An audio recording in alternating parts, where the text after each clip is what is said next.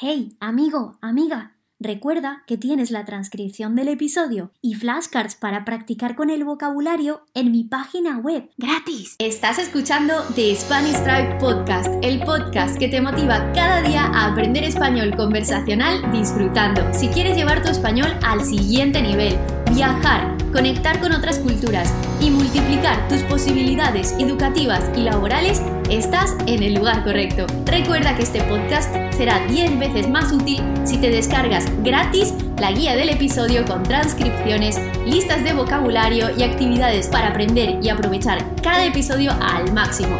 Ve a thespanishtribe.com y descárgate la guía gratis ahora. Y ahora sí, ¿estamos listos? ¡Empezamos! Episodio va de palabritas que podéis incorporar a vuestro vocabulario para parecer más nativos. Y hoy te voy a contar 7 expresiones que usan los españoles casi todos los días. En mi página web de SpanishTribe.com, en las notas de este episodio, encontrarás más slangs con ejercicios prácticos para aprenderlas. Estas expresiones las he ido apuntando cuando hablaba con mis amigos y con mi familia en España y pensaba, anda, mira, esta palabra puedo incorporarla al episodio.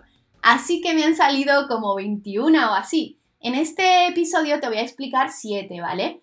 Eh, y en mi web tienes las demás. Este tipo de slangs, de palabritas, son las típicas que pueden confundir a alguien que está empezando con el español. Sin embargo, si ya tienes una base fuerte y quieres aprender más, definitivamente incorpóralas la siguiente vez que hables español. Venga, entonces empezamos. La primera palabra es venga y la usamos para muchísimas cosas. Para animar o motivar a alguien. Yo, por ejemplo, hago CrossFit y cuando entrenamos nos motivamos diciendo, venga, tú puedes, sigue. Y seguimos entrenando y sufriendo.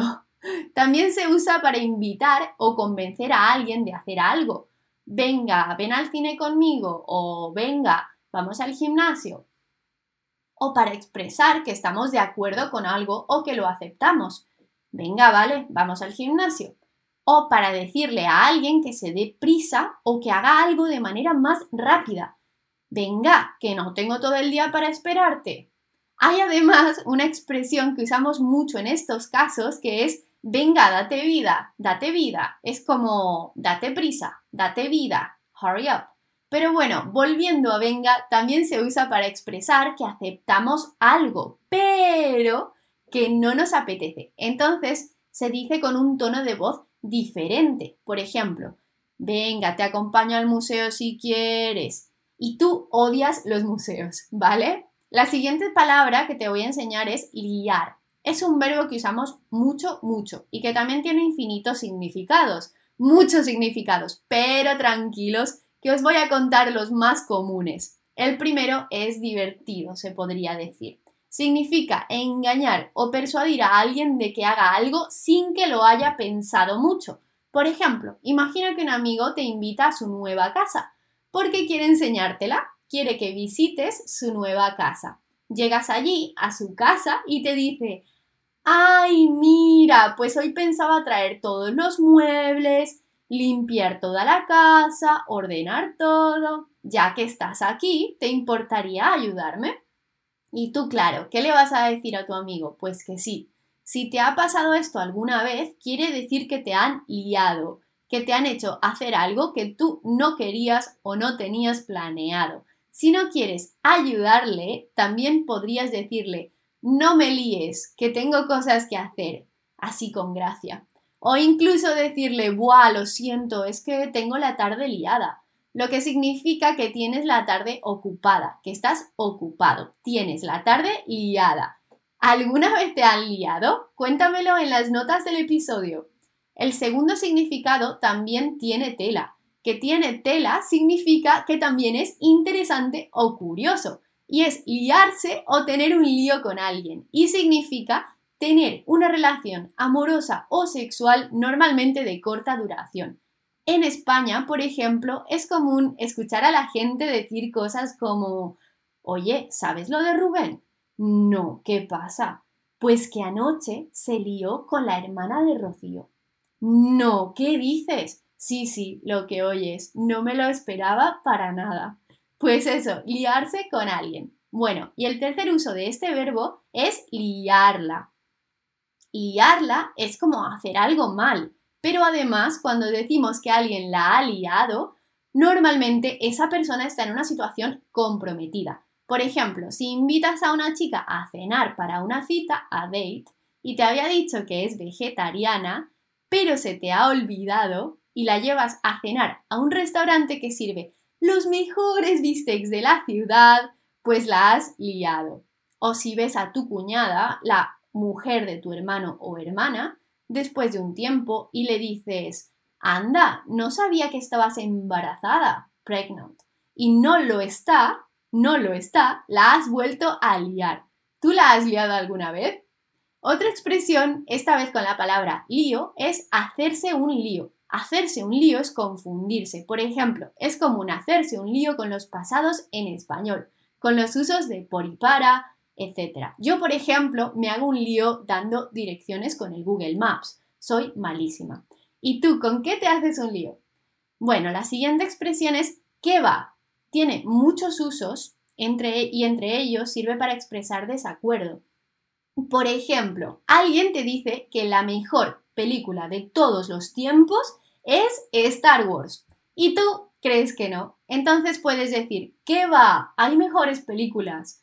Otra expresión es tener ganas de y se utiliza de forma similar al verbo apetecer. La utilizamos para expresar nuestra motivación o no motivación para hacer algo. Por ejemplo, tengo ganas de esquiar o me apetece ir a esquiar. Para los enamorados, tengo muchas ganas de verte, me apetece mucho verte. También podemos expresar que algo no nos apetece. No tengo ganas de ir a clase hoy o no tengo ganas de estudiar hoy. Prefiero ver Star Wars. ¿Tú de qué tienes muchas ganas? Cuéntamelo en los comentarios. La siguiente expresión es picar algo y significa comer algo más ligero, como tapas o snacks, por ejemplo. Puedes picar algo en tu casa o en un restaurante. Si visitas a alguien en su casa en España, posiblemente te dirán, ¿quieres algo de picar? Y normalmente te ofrecerán snacks, patatas fritas, frutos secos, olivas, queso, fruta, etc. Lo que tengan. Bueno, la expresión siguiente es ¡qué chulo! Se usa en España para expresar que algo nos gusta o nos parece bonito. Por ejemplo, ¿qué pantalones más chulos llevas hoy? Significa que nos gustan los pantalones, nos parecen bonitos. Se puede usar también como una expresión. ¡Ay, qué chulo! ¡Ay, qué bonito! ¿Vale?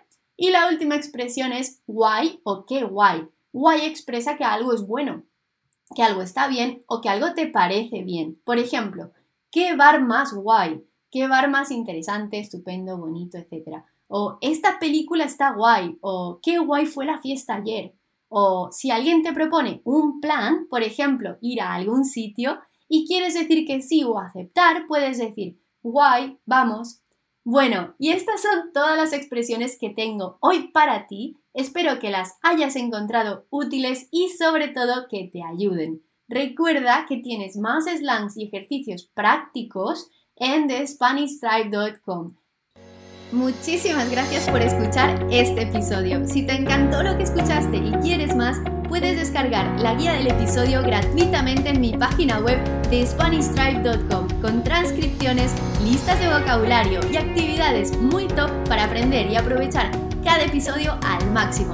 También, si lo sientes, déjame una reseña o comentario en iTunes y no te olvides de conectar conmigo en mi Instagram de SpanishTribe-bajo nos vemos en el próximo episodio. No te lo pierdas y recuerda que hablar español se aprende hablando y disfrutando.